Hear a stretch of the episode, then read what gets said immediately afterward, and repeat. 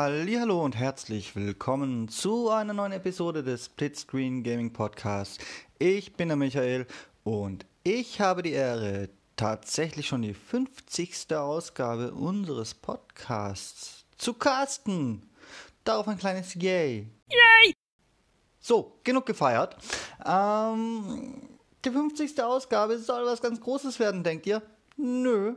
Wie es der Zufall so will, wird es eher klein. Und zwar habe ich ein kleines Review für euch und zwar zu Cuisine Royale. What the fuck is Cuisine Royale? Es ist ein Battle Royale Spiel und es ist free to play. Und nicht noch ein Battle Royale, denkt ihr? Ja, kann ich durchaus nachvollziehen. Und dieses Battle Royale habe ich getestet auf der Xbox One. Das ist vielleicht nicht unwichtig zu erwähnen, denn ich denke, es gibt auch eine PC-Version, die aber dann ein bisschen anders wäre. Ähm, und es ist erschienen am 18.12. des letzten Jahres. Am 18.12.2019. Ähm, und war davor aber schon sehr, sehr lange spielbar. Ich glaube, das war ungefähr ein Jahr im Early Access äh, auf der Xbox spielbar. Und auch da habe ich immer wieder reingeguckt. Also wahrscheinlich habe ich das relativ ausführlich gespielt und auch sehr viel von der Mit Entwicklung mitbekommen. Und das war auch ganz interessant. Da gehe ich nochmal ganz kurz drauf ein später.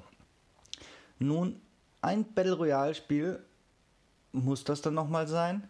Tatsächlich hat es ein bisschen einen anderen Turn aufs Genre genommen, denn die haben verstanden, Fortnite ist Fortnite, PUBG ist PUBG, wir machen es ein bisschen anders.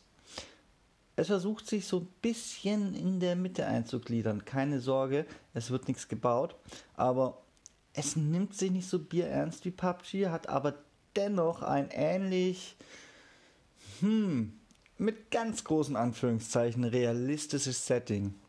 Es gibt realistische Waffen. Es gibt das realistische Charakter- und Map-Design. Und es gibt ganz viel Würden, Scheiß dazwischen. Das ist tatsächlich ein bisschen erfrischend.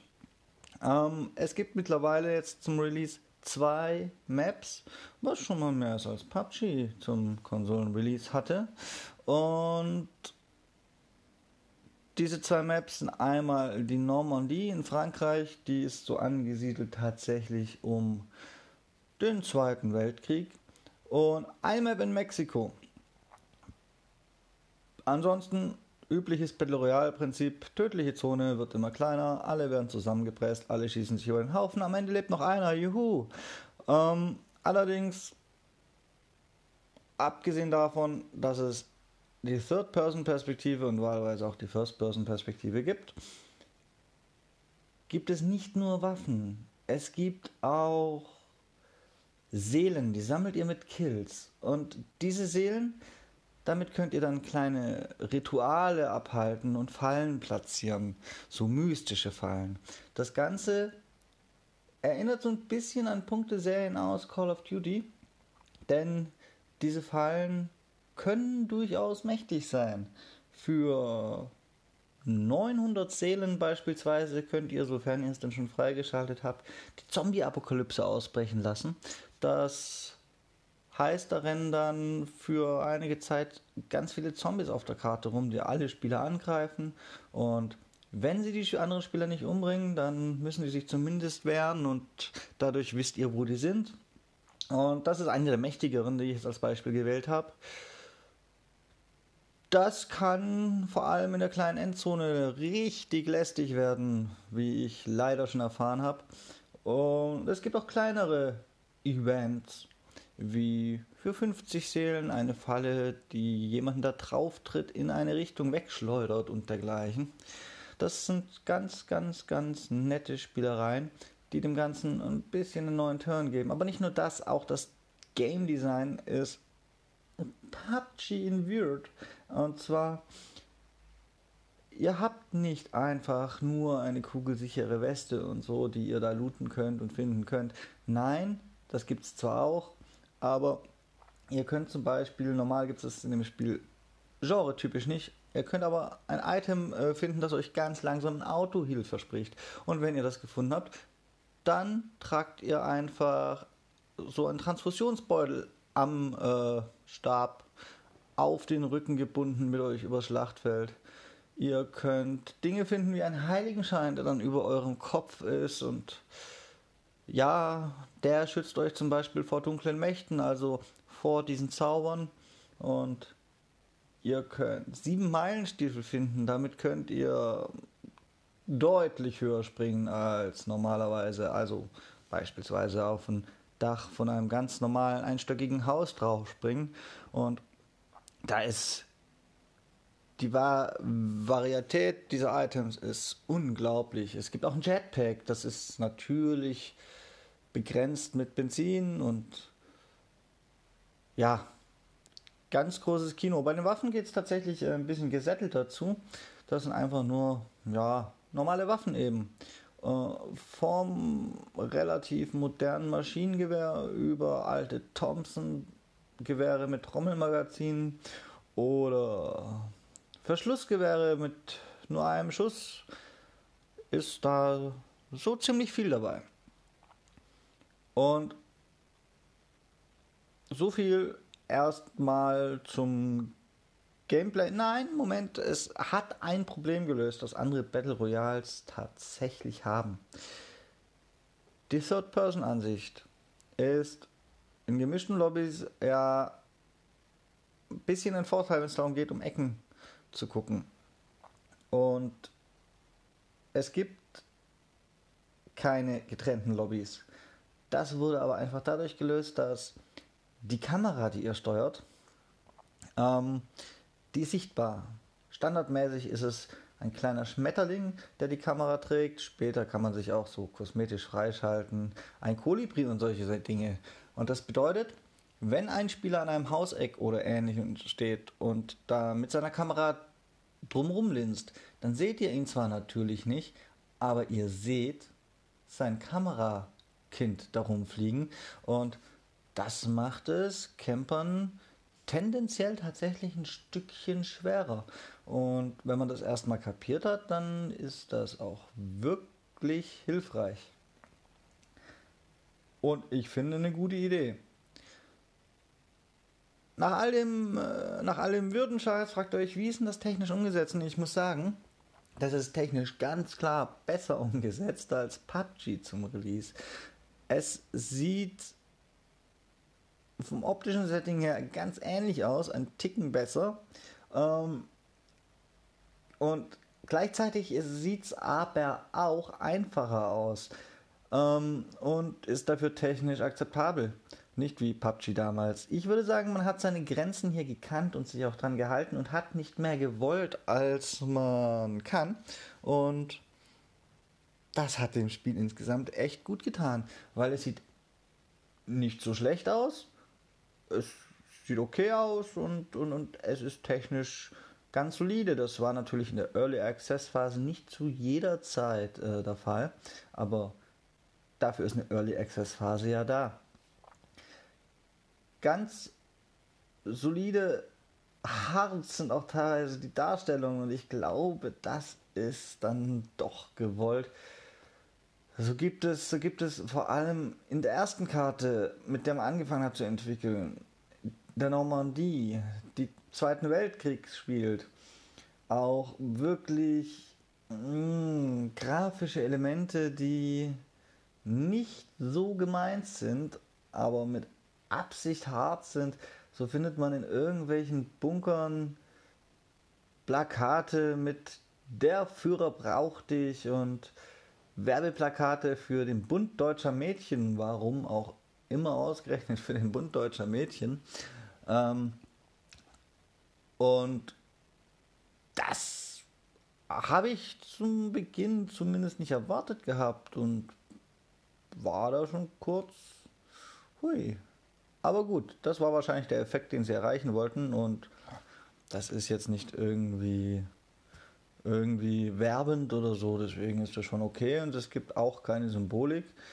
Mm, wobei zum Zeitpunkt der Entwicklung wohl auch noch nicht so ganz klar war, dass das mit der Symbolik jetzt theoretisch ginge. Äh, und in das Bild rein, dann eine des, passt dann auch das eine der Sonderfähigkeiten, äh, kann man mit einem Ritual Toilettenhäuschen aktivieren. Das spielt dann Musik für 30 Sekunden und wenn man durch das Toilettenhäuschen geht, dann kann man sich quasi in die nächste Zone teleportieren und kommt da bei einem Toilettenhäuschen raus. Das ist eine dieser Fähigkeiten für Seelen. Und das Ganze heißt die braune Note. Und ich, ich sehe da schon einen Zusammenhang bei der braunen Note. Das ist schön doppeldeutig. Braun für Nazi und braun für Toilette. Ja. Und das Ganze hat halt in den Fällen einen Trash-Faktor, der teilweise einen ziemlichen Aha-Effekt hat und ja, ansonsten ist das Gameplay ganz solide. Man kann wunderbar mit den Waffen zielen. Man kann es so ein bisschen machen, wie man es in PUBG gewöhnt ist. Man kann rushen und gammeln. Funktioniert alles wunderbar. Das Einzige, was jetzt teilweise noch ein bisschen fragwürdig ist, ist, ob wirklich die Serverstruktur so toll ist. Ich bin mir teilweise nicht sicher, ob ich nicht hätte treffen sollen, aber nicht getroffen habe. Das ist aber auch mit Vorsicht zu genießen, denn wir Spieler denken halt gerne mal, wir hätten jetzt treffen sollen, haben aber nicht getroffen. All overall funktioniert das Ganze aber ganz gut, weil gegen meine Theorie mit, dem, mit der Treffererkennung spricht ein bisschen, dass ich ja natürlich auch schon ein paar Mal gewonnen habe und Wäre das jetzt so schlimm, dann hätte ich wahrscheinlich nie irgendwas getroffen. Ähm, ja, noch ein, klein, ein kleines Wort zur Weiterentwicklung. Erstens kommen regelmäßig neue Patches und Bugfixes dafür, dass dieses Spiel quasi am Ende des Battle Royale Hypes oder nach Ende des Battle Royale Hypes äh, erschienen ist, wird da erstaunlich regelmäßig geupdatet, irgendwelche kleineren Inhalte und Balancing-Anpassungen gemacht und es wird also echt so gepflegt, wie ich es mir von vielen kostenpflichtigen Spielen, denn dieses Jahr ist kostenlos, wünschen würde. Und das wird so gut gepflegt, dass ich mir schon gedacht habe, oh komm, ich kaufe mir den Battle Pass für 9,99 Euro. Und auch hier muss ich sagen, sehr fair. Es gibt nämlich die Möglichkeit, genau die Ingame-Währung zu kaufen, die man für einen Battle Pass braucht. Man braucht also 1000 Ingame-Münzen, die kosten 9,99 Euro. Und es ist eben nicht wie in anderen Spielen so, dass das kleinste Paket dann 1200 Ingame-Münzen hat oder so. Nein, es ist vollkommen fair gestaltet und drängt einen auch nicht dazu, mehr zu kaufen, als man muss. Und so kleine Tricks. Finde ich voll okay.